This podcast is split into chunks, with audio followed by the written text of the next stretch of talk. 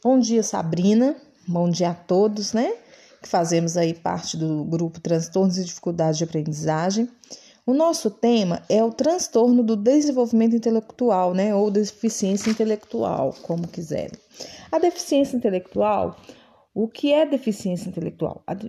É um transtorno neuropsiquiátrico que implica algumas limitações em pelo menos duas das seguintes áreas da vida, que é a comunicação, o autocuidado, habilidades sociais, autoorientação, rendimento escolar, trabalho, lazer, saúde e segurança.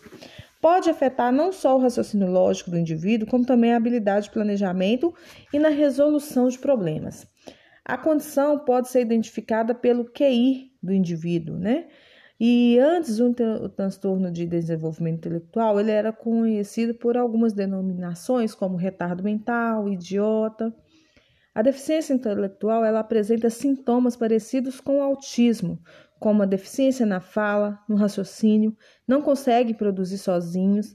Geralmente, na realização de atividades, eles aguardam né, que outros componentes façam para que eles possam reproduzir o que foi feito.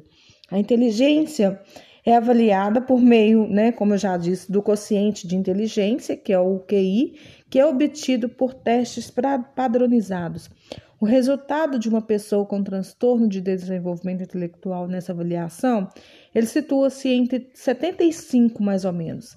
A pessoa com DI, né, que é a deficiência intelectual, ela tem dificuldade para aprender, para entender e realizar atividades comuns para outras pessoas. Muitas vezes é, se comporta como se tivesse menos idade do que realmente tem. Como a deficiência intelectual é uma condição e não uma doença, a pessoa deve receber acompanhamento médico e estímulos através de trabalhos terapêuticos com psicólogos, fonoaudiólogos e também terapeutas ocupacionais. Já as limitações, elas podem ser superadas por meio de estimulação sistemática né, do desenvolvimento, adequações pessoais, escolares, profissionais e sociais, além de oportunidades de inclusão social.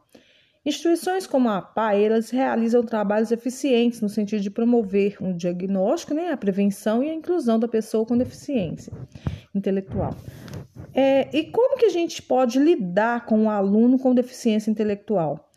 É, como a, defici a deficiência intelectual ela traz muitas dificuldades para a criança interpretar né, conteúdos abstratos, é necessário que o professor use estratégias diferenciadas, como relacionar conteúdos curriculares às situações do cotidiano, ilustrando, por, ex por exemplo, é, é, com exemplos concretos, né?